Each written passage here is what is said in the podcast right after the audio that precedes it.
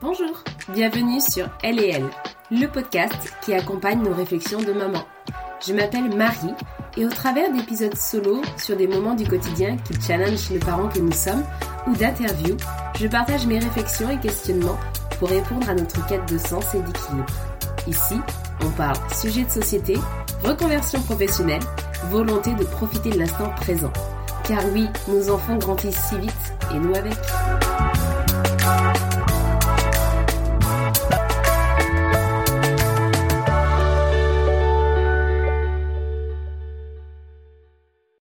Je parlais la dernière fois avec une copine qui me disait qu'elle ne voulait pas d'enfants et encore moins aujourd'hui avec le contexte actuel et que ça l'a conforté encore plus dans sa, dans sa décision. Et, hum, et je peux comprendre. Euh, moi clairement j'ai eu ma grande avant le Covid et le choix d'avoir un deuxième enfant a été aussi un peu... Alors j'ai eu ma deuxième fille mais je m'étais posé la question en disant aujourd'hui euh, je suis tombée enceinte après le Covid, juste après le Covid ben voilà, est-ce qu'aujourd'hui c'est une bonne idée d'avoir un, deuxième enfant? Est-ce que avec le contexte à l'époque on savait pas trop comment ça allait évoluer ces histoires?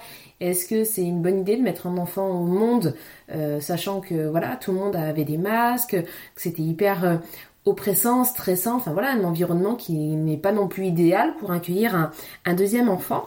Et après quelques recherches, euh, j'ai vu que ça, ça portait un nom, ça s'appelait l'éco-anxiété. Je ne connaissais pas ce terme. Comme vous pouvez deviner, c'est la contraction d'écologie et d'anxiété. Et en fait, c'est un terme qui est plutôt récent, mais qui a évolué là au fil du temps. Et aujourd'hui, en fait, pour faire simple, ça va englober toutes les inquiétudes, préoccupations, angoisses qu'on peut ressentir en fait vis-à-vis du, changement climatique, des catastrophes naturelles, de la surpopulation mondiale, enfin voilà, tous ces sujets-là euh, euh, auxquels on est confronté aujourd'hui. Donc bref, c'est beaucoup de, beaucoup de crainte pour l'avenir et, l'impression qu'on est impuissant face à tout ça. Alors l'éco-anxiété, ce n'est pas une maladie. Euh, c'est plutôt un, mal-être. Enfin, il y en a même qui parlent de... J'ai trouvé l'expression assez juste. C'est une réaction adaptative face à une prise de conscience. Et c'est vraiment ça. On réagit par rapport à un contexte donné qui est angoissant et qui est en lien directement avec notre environnement et donc, euh, et donc l'écologie.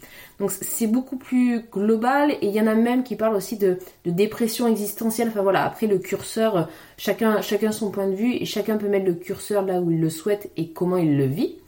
Mais l'éco-anxiété, ça peut se traduire par... Euh, ça va dépendre des personnes. Il y en a qui peuvent ressentir de la colère, il y en a ça peut être vraiment de la peur qui, qui tétanise, qui paralyse. Il y en a, ça va être des cauchemars. Il y en a, ça va être un, sentiment aussi de culpabilité euh, dans les gestes du quotidien, dans, dans les attitudes. Et d'autres, ça va être euh, vraiment des troubles anxieux. Je pense qu'on est beaucoup, beaucoup à, à, à, vivre, à avoir ce sentiment-là, à des degrés différents, bien sûr, mais, euh, mais qui aujourd'hui ne s'interroge pas sur, sur son futur? L'actualité, ça renforce de plus en plus ce phénomène car euh, les événements sont de plus en plus fréquents. Euh, entre la canicule cet été, on a eu le Covid, on a eu la guerre en Ukraine, euh, on nous parle tout le temps de disparition d'espèces animales, végétales. Voilà, c'est très flippant via l'actualité et même, les films.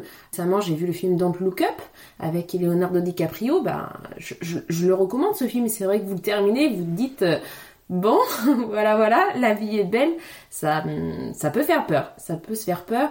Et surtout, là où je trouve, il y a quelques années, il y a peut-être dix ans auparavant, on, en parlait de ces sujets-là, mais c'était peut-être plus espacé dans le temps.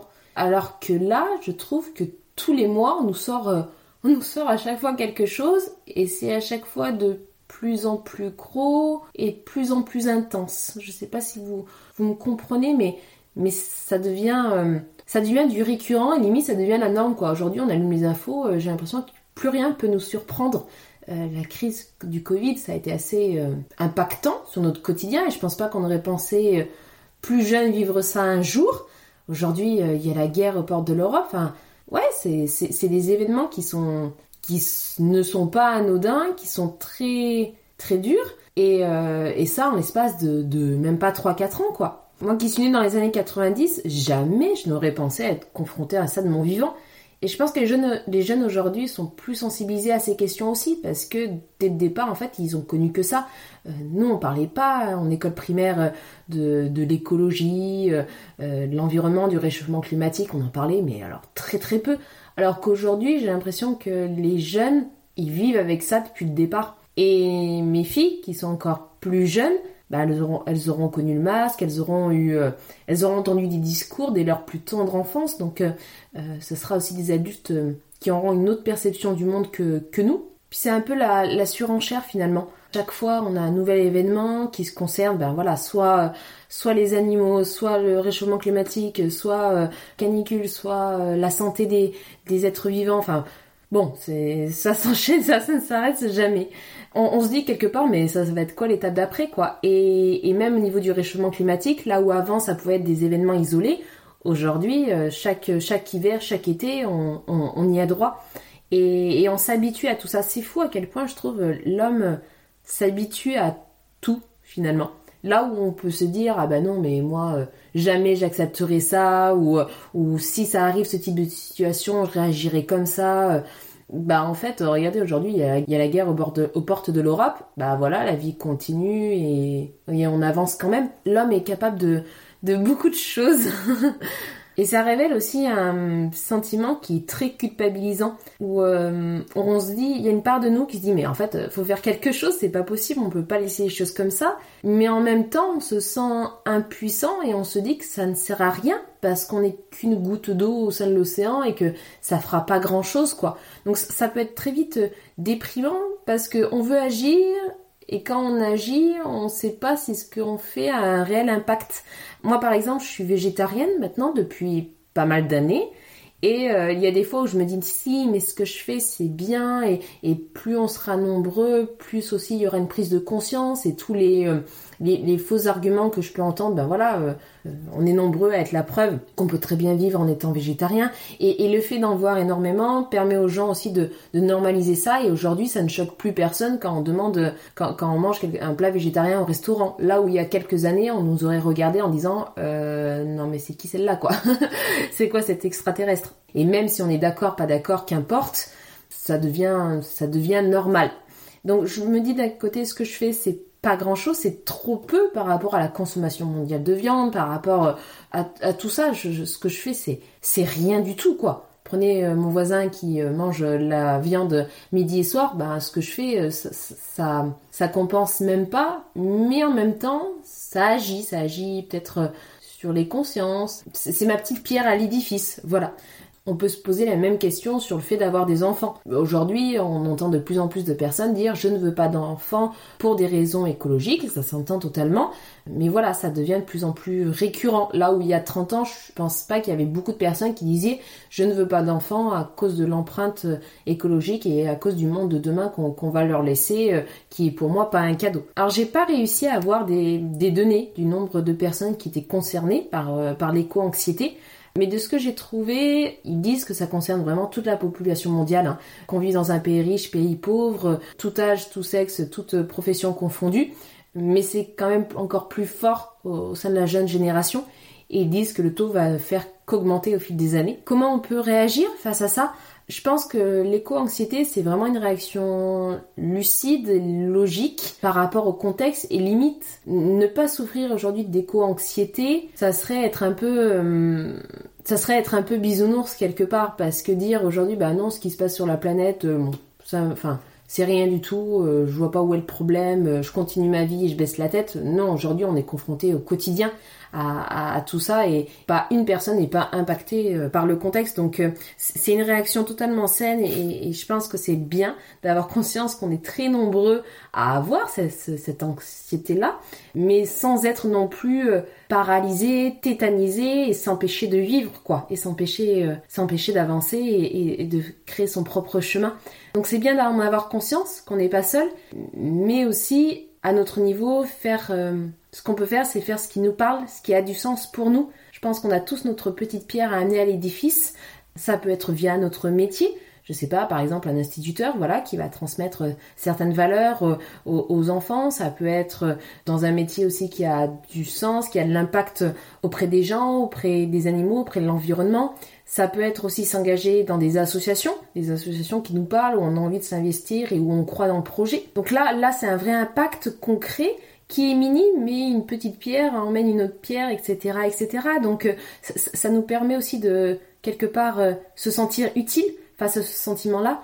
Et euh, outre le fait d'avoir un impact sur les autres et son environnement, il faut aussi se reconnecter à soi et à ce qui nous fait du bien pour ne pas être juste tétanisé et s'empêcher de, vivre à cause de, de cette peur, de cette angoisse-là.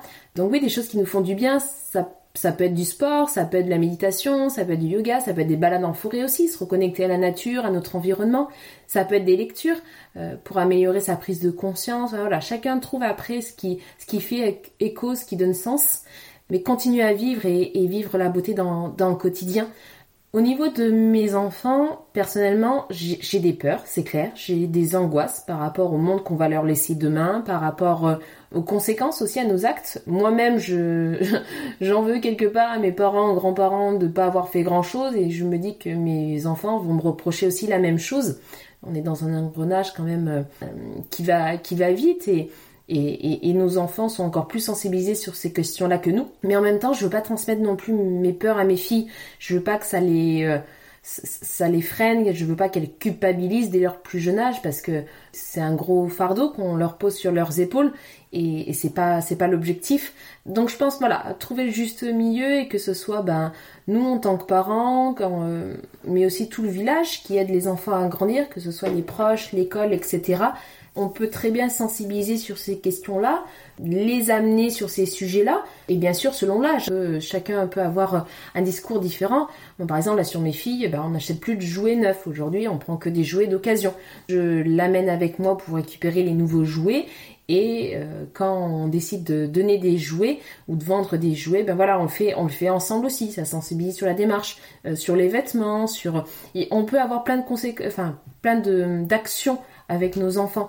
Et puis en grandissant, ça sera peut-être, bah, je sais pas, euh, euh, l'amener dans des associations de protection, j'en sais rien, de l'environnement. Ça peut être euh, l'amener dans des associations Resto du Cœur ou autres.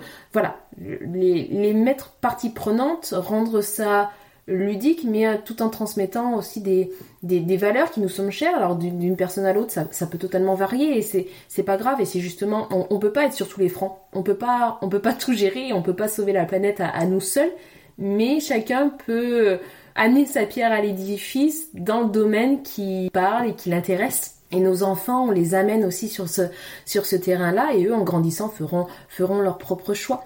Cette éco-anxiété, on est de plus en plus nombreux à le ressentir et c'est normal. Le plus important, c'est de trouver ce qui résonne en nous pour se préserver, c'est important, mais aussi pour faire sa part, quelle qu'elle soit, et ne pas être immobile, mais dans l'action. Je pense que c'est ça. Être dans l'action, ça nous permet d'être partie prenante et de, à notre niveau, de faire changer les choses. Voilà, je serais hyper curieuse d'avoir aussi vos retours est-ce que vous connaissiez ce terme et comment vous au quotidien, ben voilà, vous l'appréhendez, vous arrivez à, vivre avec euh, cette angoisse-là, que ce soit à votre niveau ou même avec euh, vos enfants? Est-ce que vos enfants sont sensibles à cette question?